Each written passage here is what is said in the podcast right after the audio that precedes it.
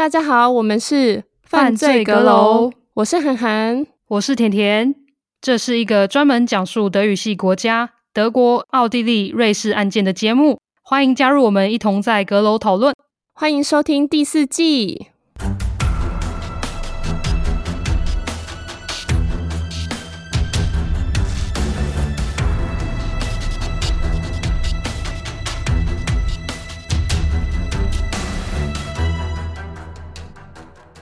这一集是 Schloss Harheim 的下一集。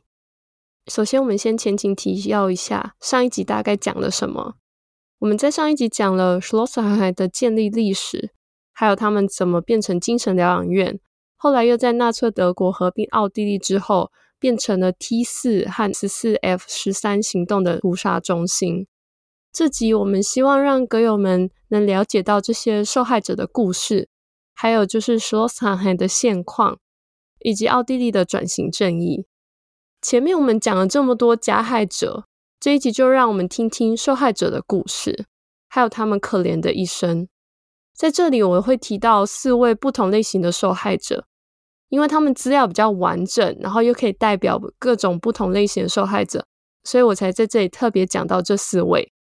但其实还有很多资料不清楚的可怜受害者。到现在，大家还是在努力拼凑他们生活的真相。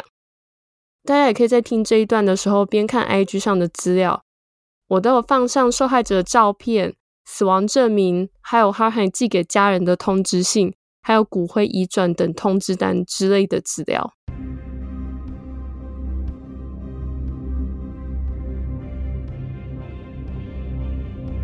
第一位我要讲的受害者是 Helena Adler。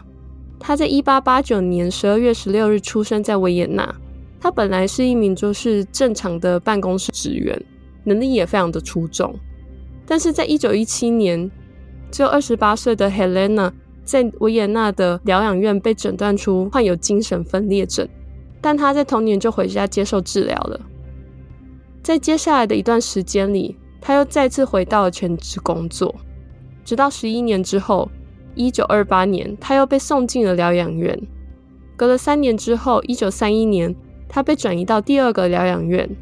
又再隔了九年之后，一九四零年的十一月十五日，Helena 被送回就是维也纳他待的第一个疗养院。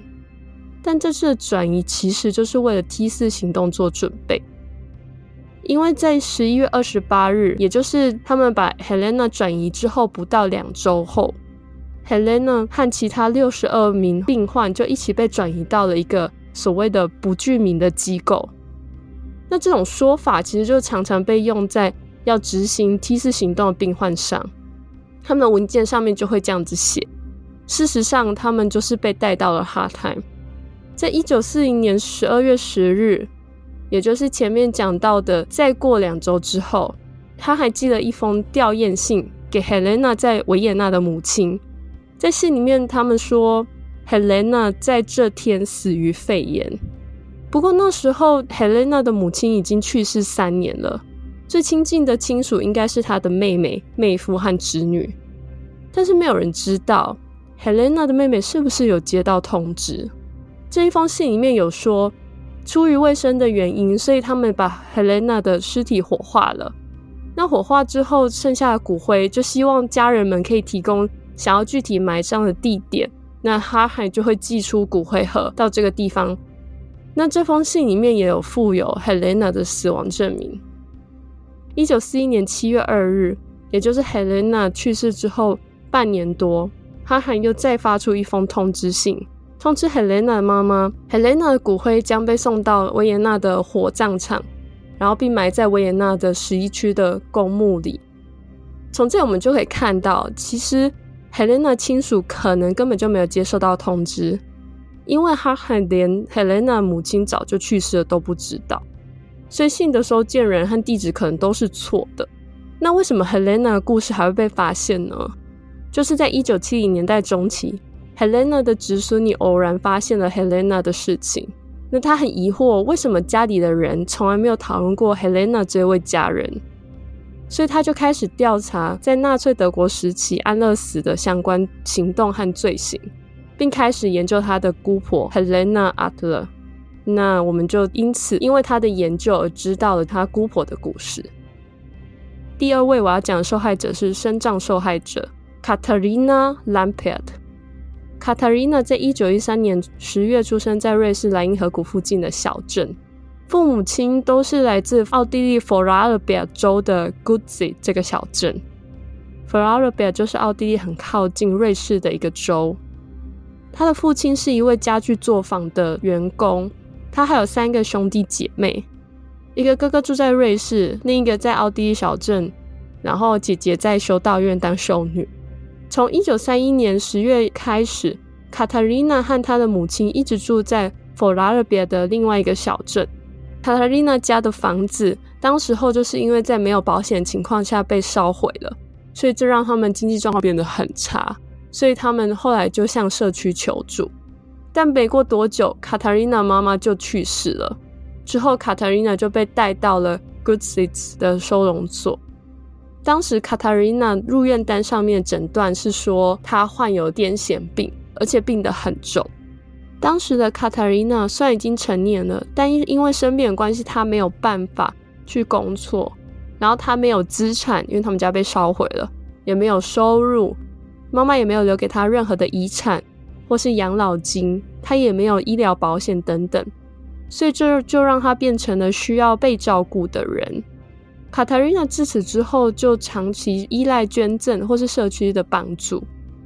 像是卡塔琳娜这类的经济弱势者，如果他们身体还有能力的话，他们都会提供一些义务的服务，例如说夏天工作，或是在厨房、庭园里工作等等，回馈社区。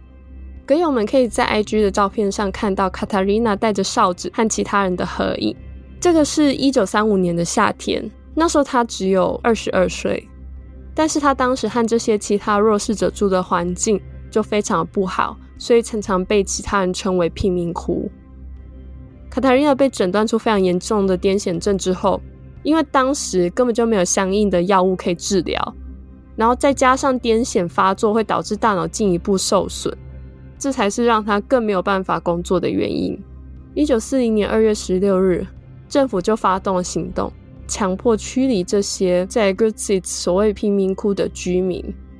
这时候，卡塔琳娜就被带到了高疗养院。一年之后，也就是一九四一年，他被一辆有彩色玻璃、看起来很漂亮的巴士接走了。其实就是被带到了 Hard Time。想必大家已经知道被带到 Hard Time 会发生什么事了吧？就是他一样，就是照着流程。被扒光衣服，被送进去毒气室，后来被杀害了。在卡塔琳娜被送到 Hard Time 的两天之后，哈海写信给卡塔琳娜还在世的父亲，告诉他卡塔琳娜已经被送到了哈海，除非有什么问题，要不然的话，他不会再收到更多的消息。而且他爸爸也是被禁止去探访卡塔琳娜的。卡塔琳娜父亲收到这个消息之后，他也非常的无助。因为他不知道该怎么办，他只能无数次的打开这封信，然后看看女儿最后的消息。过了一周之后，哈海通知卡塔琳娜父亲，卡塔琳娜已经去世了，死因是癫痫的持续发作。阁友们应该会觉得很疑惑，卡塔琳娜一抵达哈海的时候，应该就被杀害了，为什么过这么多天，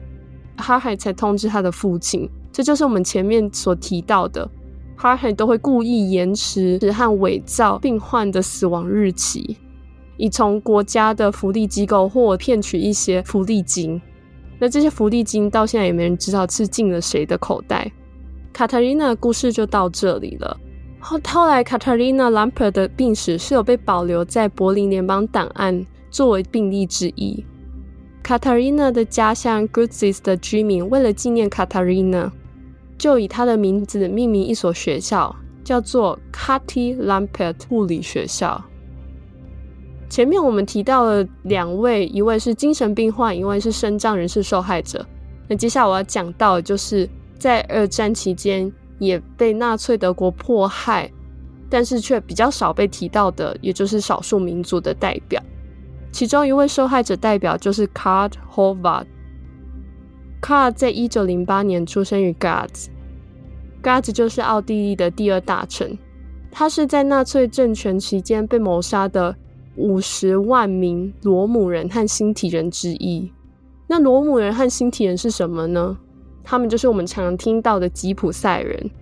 他们就是一群居住在欧洲的旅居民族，常常会开着他们的大篷车，然后前面就是用马拉着大篷车。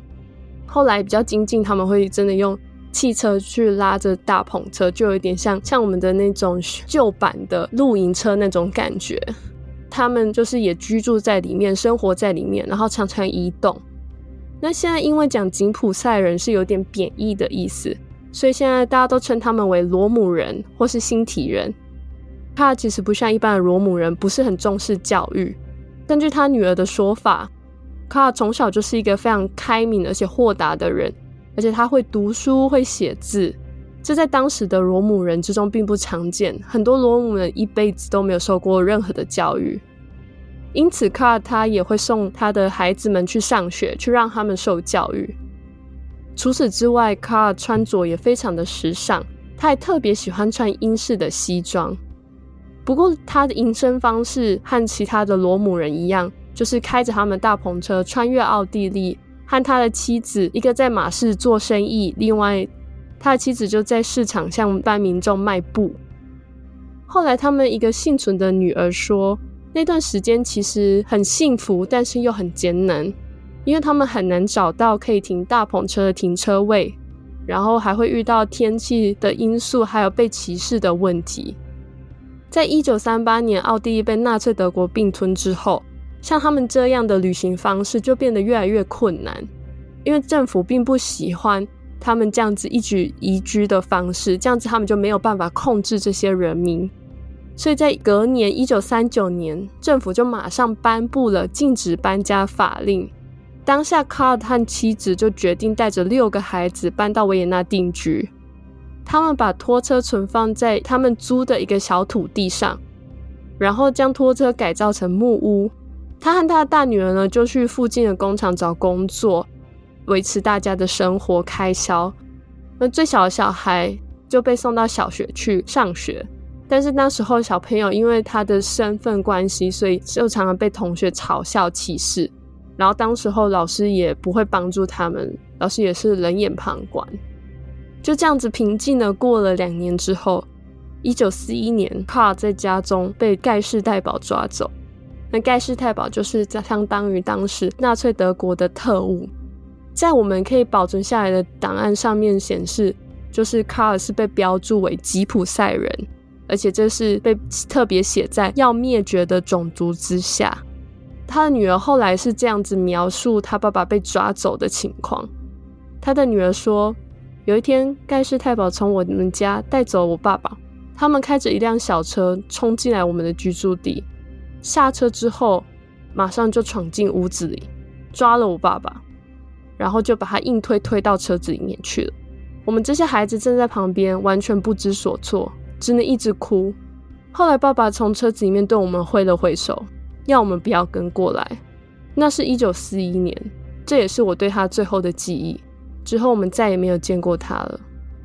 一九四一年，也就是当下卡尔被抓走之后，被带到达考集中营，而他们在维也纳木也被用木板围起来，那孩子就是不能离开这个木板围起来的区域。卡尔后来在集中和家人通信中，他还试图用密码讯息。就是用罗姆语作为密码，然后写一些关于集中营谋杀犯人的罪行，然后以此警告家人要小心。在一九四二年，也就是卡尔被抓走的快两年之后，卡尔被秘密转移到了哈尔海。一九四二年十一月，达豪集中营正式发出了他的死亡证明通知给他的家人。一九四二年十二月二日，集中营登记处写下了他的死亡登记。并且死因不明。在他去世的九个月之后，他的骨灰盒也被送回了他的家人身边。在罗姆人的习俗里面，他们有三天的守灵期间，所以这三天里，卡尔的妻子和孩子都在准备葬礼。但没有想到，他们在葬礼前几个小时也被盖世太保逮捕了，并被送往奥斯维辛集中营。后来，卡尔的一个儿子死于集中营。另外五个孩子和妻子幸免于难，他们活了下来。但当他们回到奥地利的时候，他们已经一无所有了。讲到这里，嗯，我们讲了身心障碍者、少数民族。接下来我要讲一群希特也很不喜欢的人，也就是波兰的知识分子。那为什么希特勒特别针对波兰的知识分子呢？因为二战的导火线就是德国入侵波兰，所以当时波兰国内有许多强力反抗希特勒的知识分子，这些人就是会示威游行抗议啊。他们被抓到之后，就被希特勒当作政治犯送到集中营，但其中也有不少人是被诬陷的，所以他们这些所谓的波兰知识分子，他们就是十四 F 十三行动的目标之一。在这个行动之中，很多人都被送去安乐死。Henryk Lensinski 就是其中一位，他在一九零六年出生于姆瓦瓦，也就是现在波兰境内的其中一个城市。那他的父亲在他出生三个月的时候就过世了。十五岁的时候，他的母亲也因为慢性病过世了，所以他变得无依无靠，他就必须要自己自谋生路。但是 Henryk 非常的争气，他在一九二四年从学校毕业之后，就接受了教师的培训，试教一年之后，他就成为了正式的教师。一九三零年，二十四岁的 Henryk 结婚了。当时他也被任命为波兰一所小学的校长，可以说是事业还有家庭都丰收。Henry 看妻子婚后有两个孩子，就过得也是美满幸福。一九三五年，Henry 还在华沙的波兰自由大学进修，在一九三八年完成学业。Henry 是一个非常善良的人，除了教学担任教师之外，他还担任过社工、志愿消防队的队长。他甚至在波兰的教师工会非常活跃。一九三九年九月十一日，当时希特勒执政的纳粹德国入侵了波兰，当时 Henryk 就被征召到华沙去保卫国家。可是当十月底波兰投降的时候，他就回到家乡继续教学，希望能维持普通的生活。可是他的学校一直运营到一九三九年的圣诞节就停止了，也就是说，他回学校两个月之后，他们学校就被停止运营了。而且这个命令是当时的一个亲纳粹的市长下令的，他们下令关闭了学校，整个学校财产也因此被市政府没收。学校关闭之后，Henryk 为了生活，他跑到一家牛奶工厂工作，可是命运并没有放过他。在一九四零年，也就是他学校关了之后的半年之后，他因为纳粹发动的 AB 行动被逮捕了。这个行动目的其实就是纳粹为了清除一些波兰的知识分子，例如说老师、牧师、教授、村里长这些在地方有领导能力的人，这些人都因为 AB 行动被逮捕，后来都被杀害、被失踪。亨利当时被抓之后，先送到了附近的监狱，过没几天之后被送到达豪的集中营，被登记为政治犯。过了两年之后，一九四二年一月，纳粹警察就通知 Henry 的妻子 Henrik 已经在一九四一年十二月四日去世了。但其实 Henrik 是成为了十四 F 十三行动的受害者。他其实在一九四一年十二月三日。从集中营被带到了 Hardtime，然后被送进去煤气室杀害。后来在二零零二年哈海城堡进行了一次的考古调查，他们在那里发现了很多属于受害者的物品，以及骨灰、骨头碎片等等人类的遗骸。这些物品中有一张印有八五七零的囚犯名牌，这就是 Henry 在集中营的囚犯编号。讲到这里，这四位受害的故事就结束了。我特意选了这四个不同类型的受害者，就是想要让大家知道，在纳粹德国期间，不是只有犹太人受到迫害，而是整个二战都是人类的劫难，历史最悲伤的一页之一。讲完受害者之后，我们继续讲下去，接下来在哈尔海发生的事情。一九四一年，当时由于民众开始担心自己的家人也会类似像是哈尔海的受害者一样。遭到杀害，以及就是当时天主教和新教的神职人员，他们有发现了哈海的事迹，就是他们有被所以他们开始公开抗议，希望希特下令中断 T 四行动。但是十四 F 十三行动仍然持续到了一九四四年的十二月。从一九四四年十二月到一九四五年一月这两个月期间，当时因为情势对纳粹德国非常的不利，所以他们想要赶快杀掉这所有的犹太人之外，他们也想要摧毁这些屠杀的证据。所以纳粹就利用 Mauthausen 集中营的囚犯去拆除 Schloss Hartheim 的毒气室。然后，并将建筑大部分恢复到一九三九年的状态。而且，当时为了完美的伪装，纳粹还在整修之后，在城堡里面创建了一个所谓的儿童之家，然后把一些小孩子们带到那里去住。但是在一九四五年六月，也就是他们做完这件事的五个月之后，美国战争调查组就率军队进入了 Schloss Hartheim，并马上开始展开了调查。当时美军开始调查之后，他们就有发现了相关的证据，因为纳粹并没有销毁得非常的干净。整体在第二次世界大战结束之后，哈海就马上变成了流离失所的人和难民的避难所。一九四八年，哈海和他附属的农场被上奥地利州的州政府收回，并归入国家慈善机构。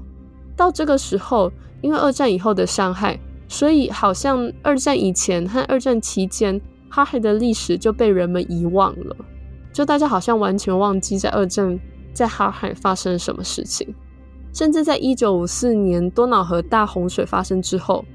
他们还将许多水灾的受灾户安置在城堡里面。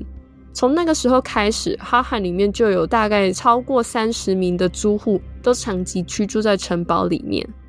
在一九六八年，上奥地利州的慈善协会，他们又重新开始了照顾身障人士的工作。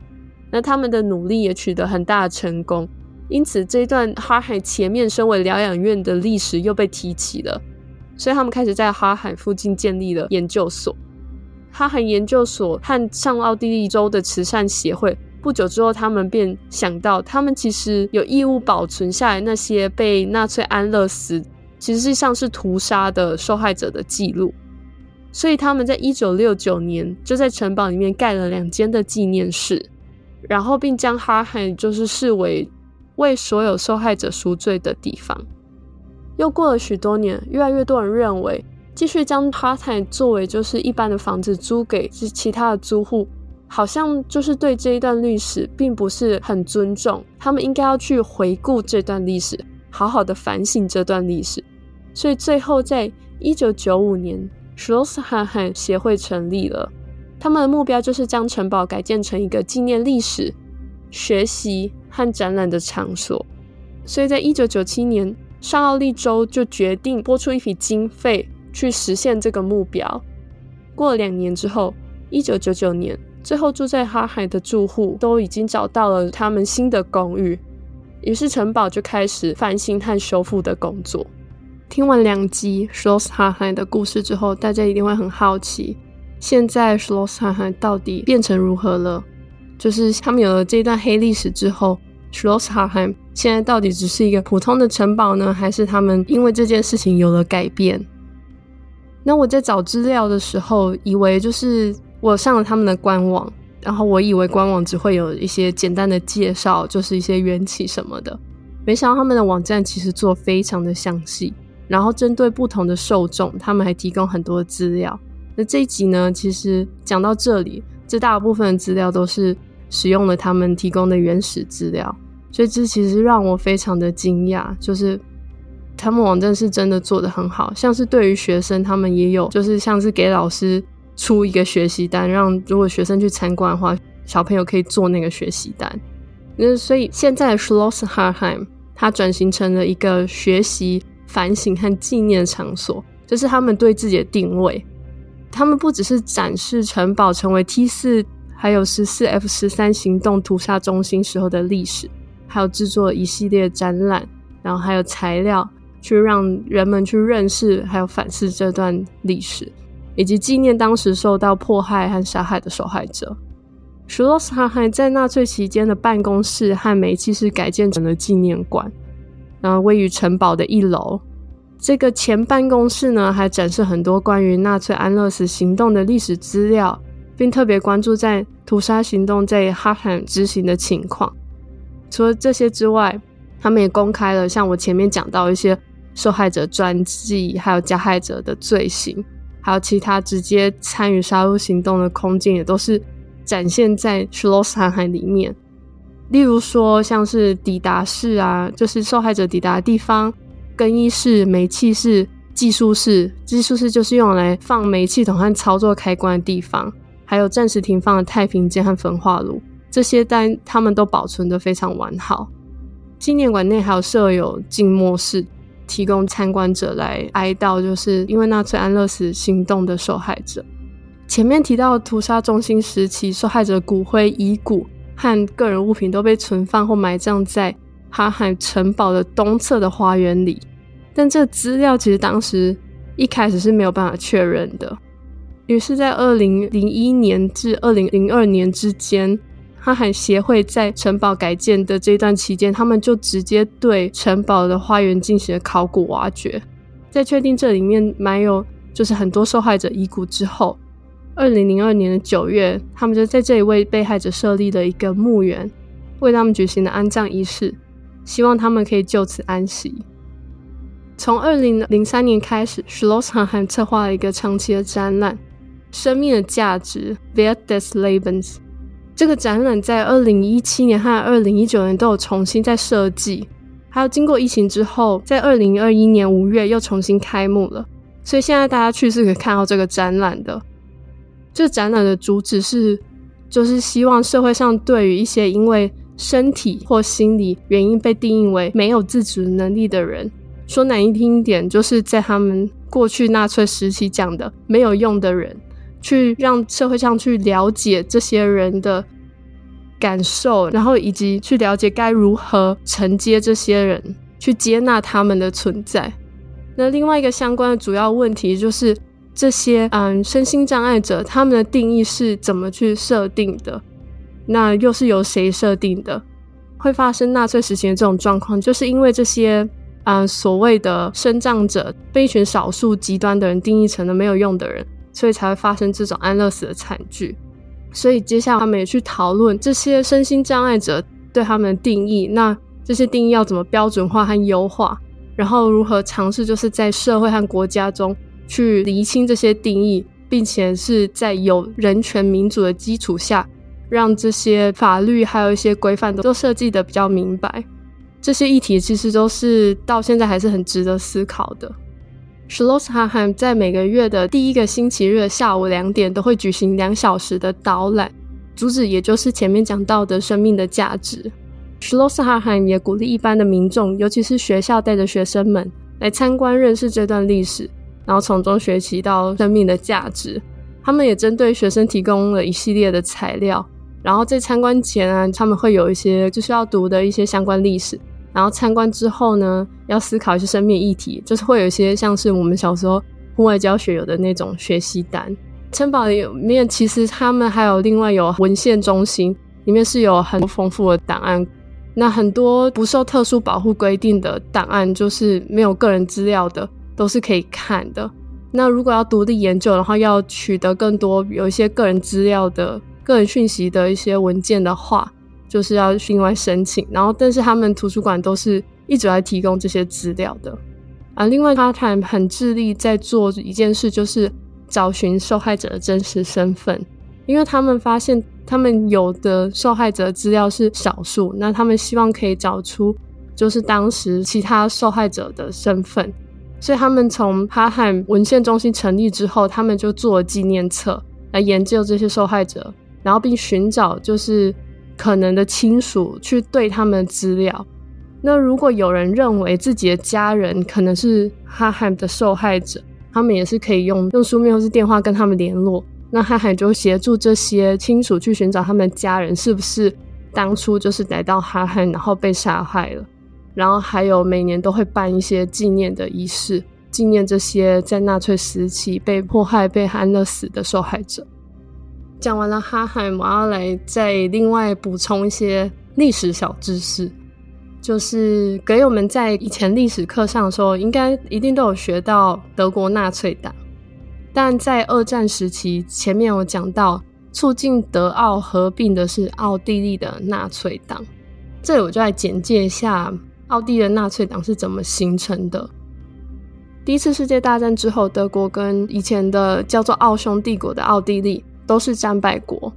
两国都有想过战后统一成为一个国家，因为他们都讲同一种语言，也就是德语。部分民众是希望两国统一的，甚至提罗和萨斯堡这两个地区，他们的公投都表示说，很多人是赞成统一的。虽然这个公投现在看他们的结果是有一点真实性，有点存疑啦。不过，这也代表名义上支持两国统一的不是少数。但是战后签订的圣日耳曼莱阳条约里面有明确禁止德国与奥地利合并，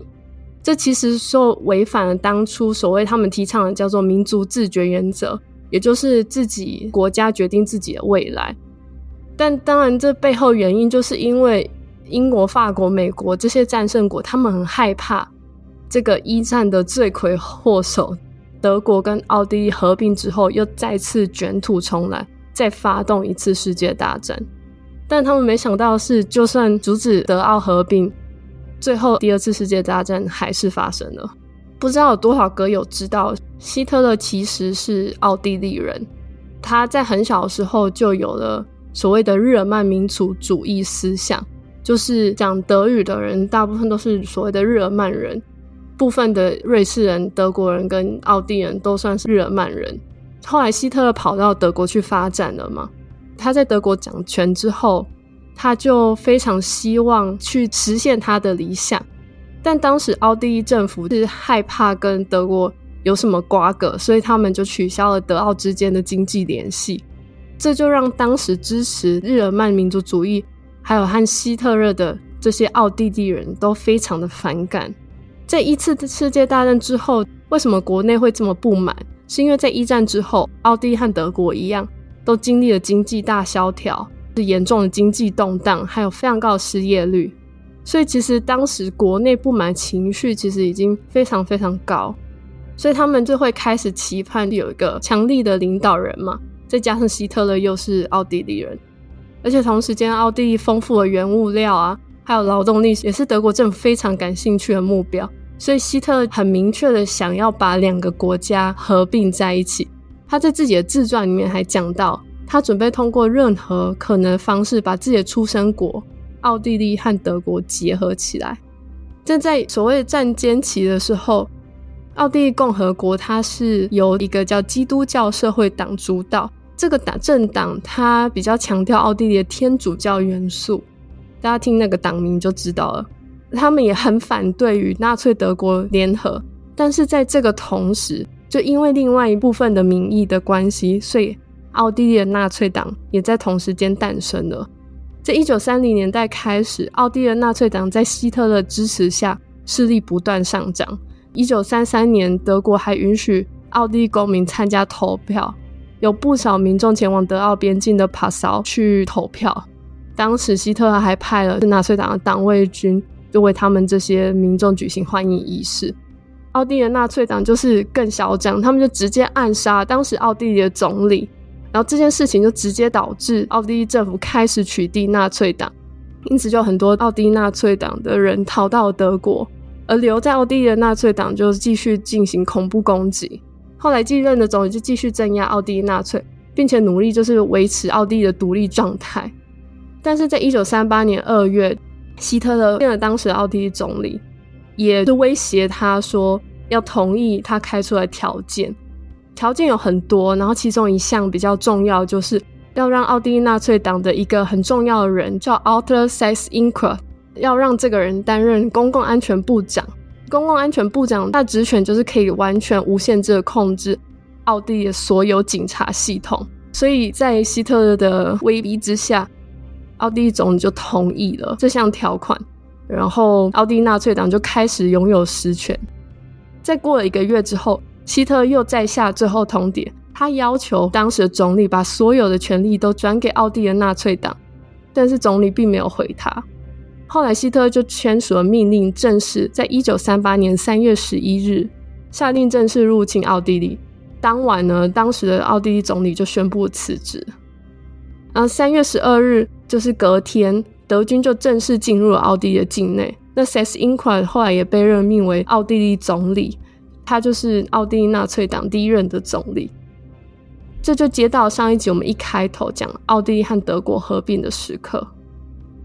相信哥们都知道，在二战后，德国对于纳纳粹德国犯下的罪行，其实都有很多次的道歉、反省，还做很长时间转型正义。在这里，我要解释一下什么是转型正义。转型正义的定义就是由政府去检讨过去因为政治思想冲突或是战争罪行所引发的各种违反国际法或人权保障行为，追究加害者的犯罪行为，并补偿受害者或恢复受害者名誉。最有名的就是二战后的纽伦堡大审判，就是审判了纳粹德国的罪行。依照每个人不同的参与程度去判刑，那各国也设立了国际法庭。在二战之后，奥地利也有设了反人类罪的审判，还有去纳粹化。就一九四五年，奥地利临时政府他当时就通过了禁止与战争犯法，就是规定当时曾经参与奥地利纳粹党还有其他的相关组织都会被禁止和取缔，尤其是参与那些纳粹亲卫队啊或冲锋队。这些算是一级单位的人，他们都要接受登记，而且这些人都没有权利参与一九四五年的立法机关的选举。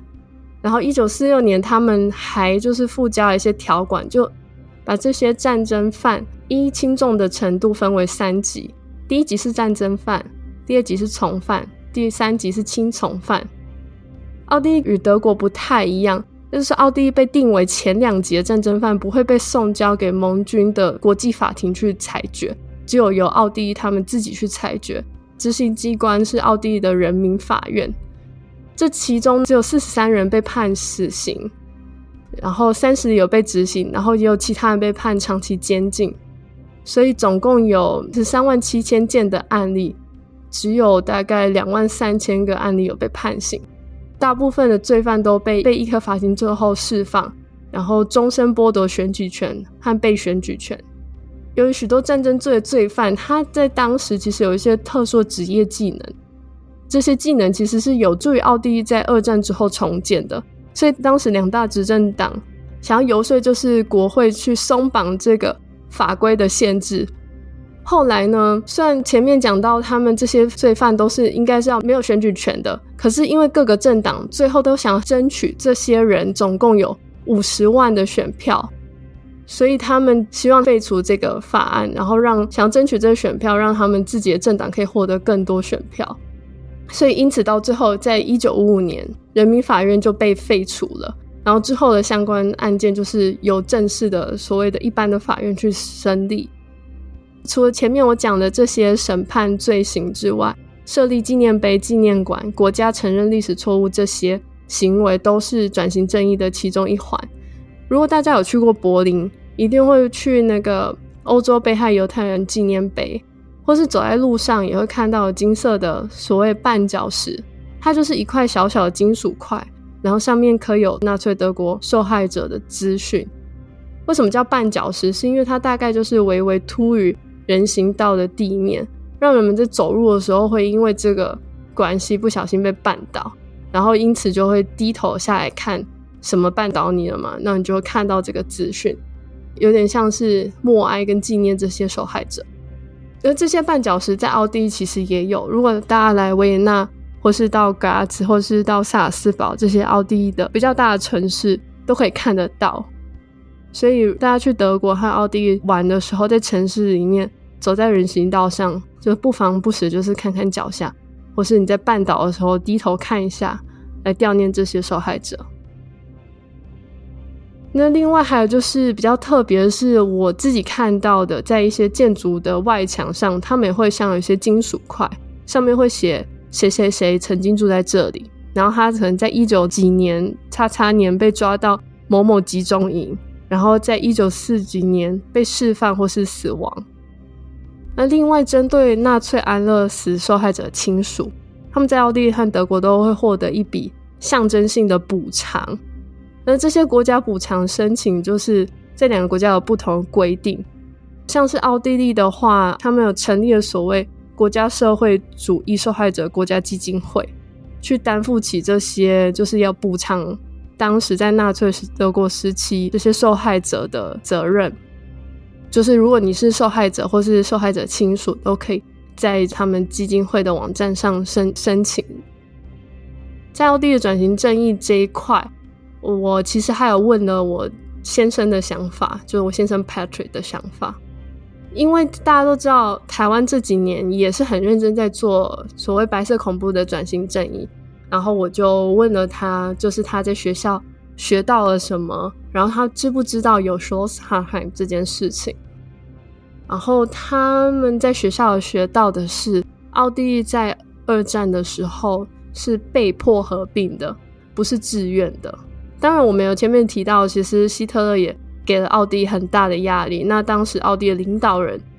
也是不愿意跟德国合并的，但其实也不能否认，当初是很多民众夹道欢迎希特勒，所以他说历史课本对于就是奥地利纳粹党集中营其实讲到并不多，而且他知道，当然就是我前面一直讲到那个毛特豪森集中营，大概是奥地利最大的集中营。但在我写这个案子之前，他完全不知道 Schloss-Hartheim，也不知道什么是提示行动。他们就会认为大部分的屠杀行动都在波兰啊、德国或者是捷克，或者还有就是后来的东欧国家也发生很多次的屠杀行动，就是让我蛮惊讶。他们其实呃，我会觉得跟德国很多主流意见稍微比较不一样，奥地利比较隐晦去谈这件事情。Pater 的阿公，他的年纪就是有参与到二战，而我有问过他，他知道他阿公在做什么吗？他说他阿公曾经讲过，他那时候在斯洛维尼亚还是克罗埃西亚的某个监狱当狱警。而实际情况其实他阿公也没有跟他们讲很多，因为他们就不想要再讨论二战的这件事情。然后他也那时候也很小，所以他也没有继续问，他也不知道该怎么问。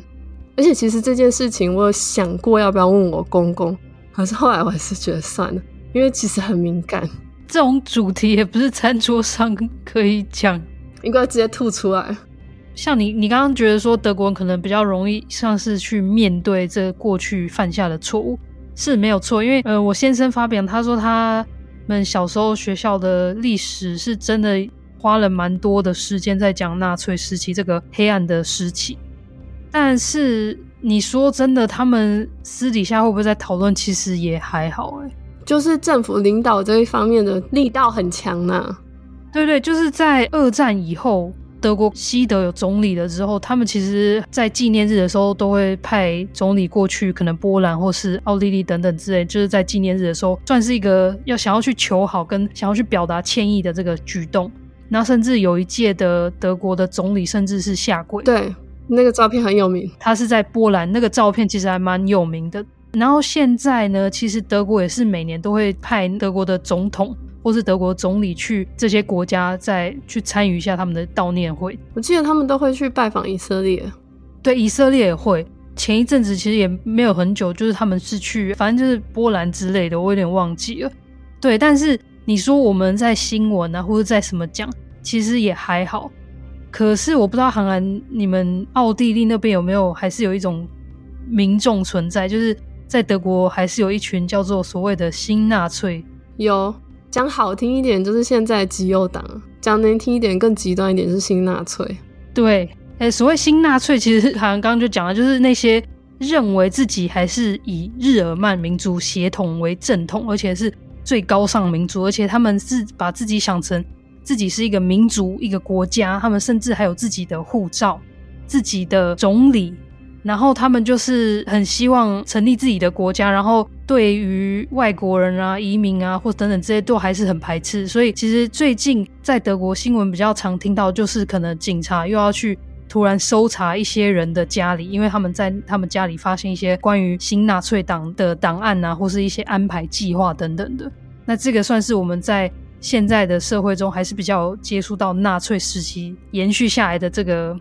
后遗症吧。但是，嗯、你说德国人他们觉得会不会自己做错什么之类？就以我先生，他现在大概快四十岁，他是觉得对他们国家过去真的做错了，但是他不需要以他现在的那个时期的，应该是说年代好了，他不需要一直觉得自己好像又做错，因为其实我们过去一直讲很多难民的事情啊，其实德国会收这么多难民，主要也是因为 德国就是在赎罪，可是到最后这些很努力在工作的德国人，然后他们要缴税，然后要去算是他们的纳税钱，会需要去支付。这些难民的人的可能社会保险或等等之类的费用的时候，呃，就是会呈现一种很两难，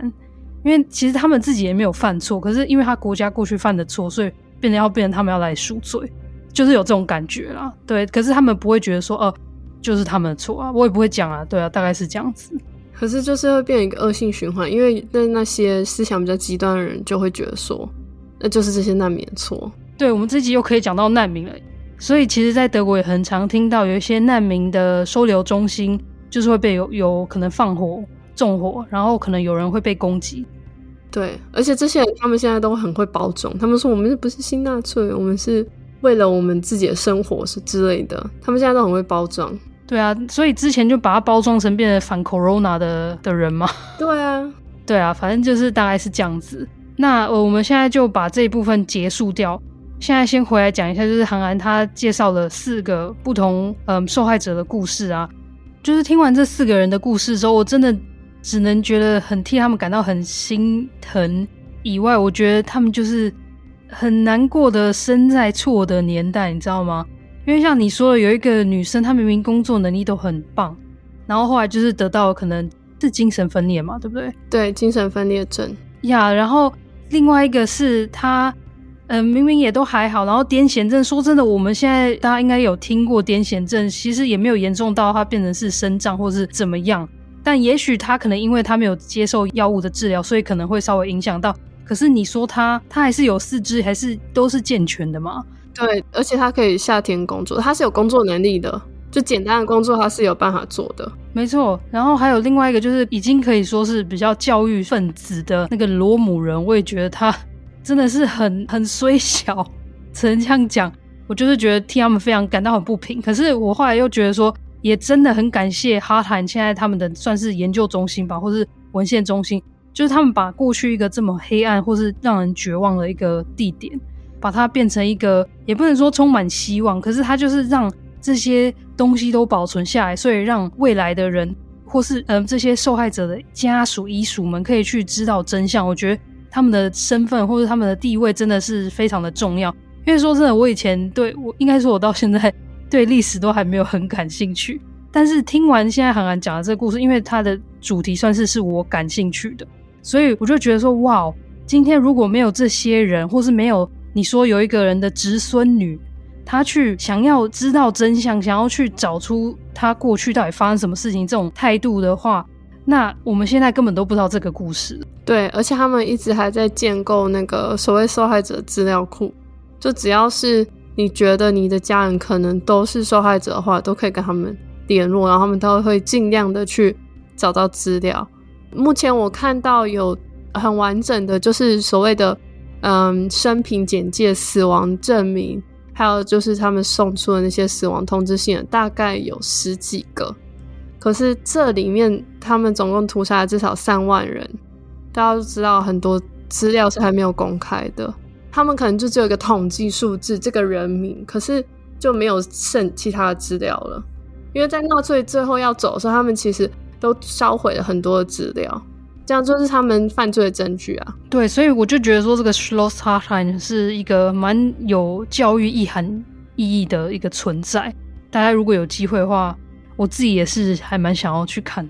因为像韩寒刚刚说的，他连他所有的场地设备什么之类的，全部都还保存下来。我觉得那个震撼度应该真的是，大家可以去看一下 IG，我放了很多照片。我的感想也就差不多，因为这真的是一个蛮历史很大的案件，真的还是再次的感谢韩寒帮我们翻译跟收集，还有去消化这些资料之后呢，再分享给大家。因为在我们分享出上集之后呢，其实，在我们的 Mixer Box 就蛮多的听众就有留言说，哇，他们觉得这个议题很棒。因为其实，在台湾就比较，应该是说根本没有发生过类似的事情。所以也不太会有听过这样类似的案件，所以他们就很感谢函函可以用这一次这一集的机会去让大家看到或是听到比较少人知道的案件。接下来呢，我就来念一下赞助还有 Apple Podcast 的留言。那我们这一次呢，终于因为已经消极了一阵子，就是我们订阅赞助的行列已经很久没有人加入。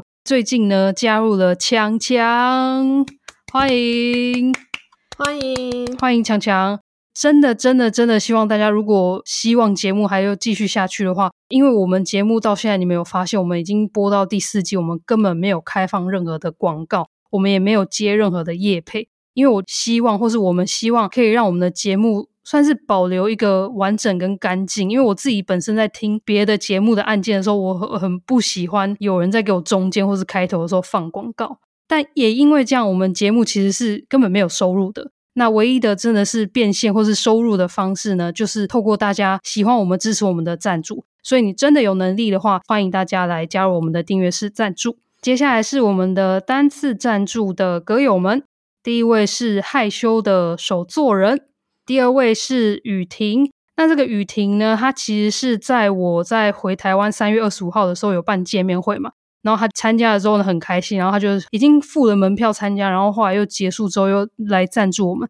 他的留言是说，三月二十五号见面会玩得很愉快，吃了很多没试过的德国零食，甜甜办得超用心，还亲自帮忙分送饮料给大家，先生也一直帮忙补零食，涵涵也透过视讯跟大家交流。期待之后再办见面会，涵涵，你要不要顺便趁机讲一下？你有这时候试出的时候应该差不多。对啊，就我应该这一集应该是五月会出，那我大概在六月的时候会开始问大家见面会的事情，会开始试出消息。我大概是在八月会想要办见面会，那六月就会开始筹备。大家记得要关注那个 Instagram，我们都会发布消息。那至于办在哪里，我不确定。我正想问，我正想问，因为我本身是高雄人，可是我在台北也会很常待在台北，因为我台北跟高雄都有家人，所以对我来说是没差。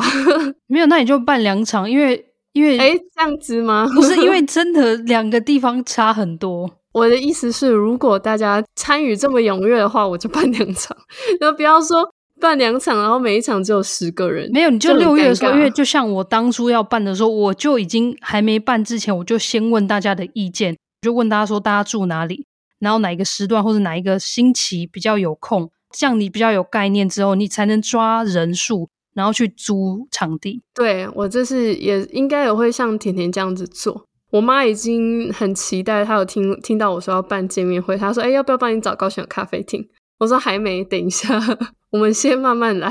好，那我们第三位的单次赞助是 Fisher，那谢谢你们这三位，谢谢。就是有你们的支持，我们会继续努力。想在这边跟大家讲一下，因为像 Fisher 还有其他的一些歌友们，他们曾经在赞助我们之后呢，隔了一小段时间之后呢，会来私讯我们说，不知道有没有确定成功赞助。主要是因为呢，我们节目都是预录的。而且我们每次分享的时候，不会一次就说：“哎，我们今天有十个赞助，我们就全部分享。”因为想说到时候以后没有人赞助，所以要分，所以要分次讲。所以这也是为什么有些时候你你赞助完之后呢，你的名字会在两个月后出现。但是我们每一笔都会做记录，所以每一笔我们都不会忘记。好，那接下来我来念四则 Apple Podcast 的留言。第一则的标题是小 M，他是来自 Camille 十四。第一人称真的太棒了！平常很喜欢听 True Crime 节目睡觉，这一集听不下去，不止整个人都醒了，放年假放出的拖延症也直接痊愈，爬起来把积欠的工作都完成，代入感很强，可以理解主角的心境，也觉得很励志，感觉充满了能量。卡米讲的这一集呢，应该就是我们第四季的第一集，因为我那时候就是有做新的尝试，就是把卡塔希娜的故事呢变成第一人称来讲。其实我没想到害他整个醒来，然后还帮他把他的拖延症呃治愈，我觉得还蛮好笑的。不知道为什么我们的节目突然给人家很正能量，好像有点不太习惯。但是那个我那一集卡塔希娜那一集也是蛮，应该是说有有绝望的部分，可是也蛮正能量。因为卡塔希娜她本身是一个其实很认真的人，她就是一直被汉子欺负，可是她一直还是做她的事情，做她的工作，所以我觉得可能才这样子激励了她。谢谢卡米的留言，谢谢。下一则留言是 Hana Kiki，他的标题是很棒的组合，然后打五颗星，内容就是爱你们。谢谢你，爱你哦，谢谢我们也爱你。下一则留言呢，应该来自呃马来西亚的，呃，我不知道他名字有没有念正确，如果念错的话，欢迎来纠正我们，语音讯息给我们。他叫做 K Way In，他的标题是第四季更新了，呜呼！我最近在听着第三季，舍不得马上听完，结果今天打开 Podcast 就看到第四季的更新了，超激动的，激动到我马上跑来留言。可是还是舍不得这么快听完，不然我就没有睡前故事了。他刮胡真的每一次要听着入睡才比较安心。总而言之，就是非常喜欢你们的频道，希望这个频道也能越来越好。P.S. 真的很喜欢你们两位的声音，很令人安心。哇，谢谢 Kiwi In。我觉得我们两个因为韩寒声音，我觉得已经比较柔一点，但是我们两个的声音都我觉得偏低沉。对。我也觉得，所以是真的还蛮好让人家睡觉。嗯，我以后听自己声音睡觉好了。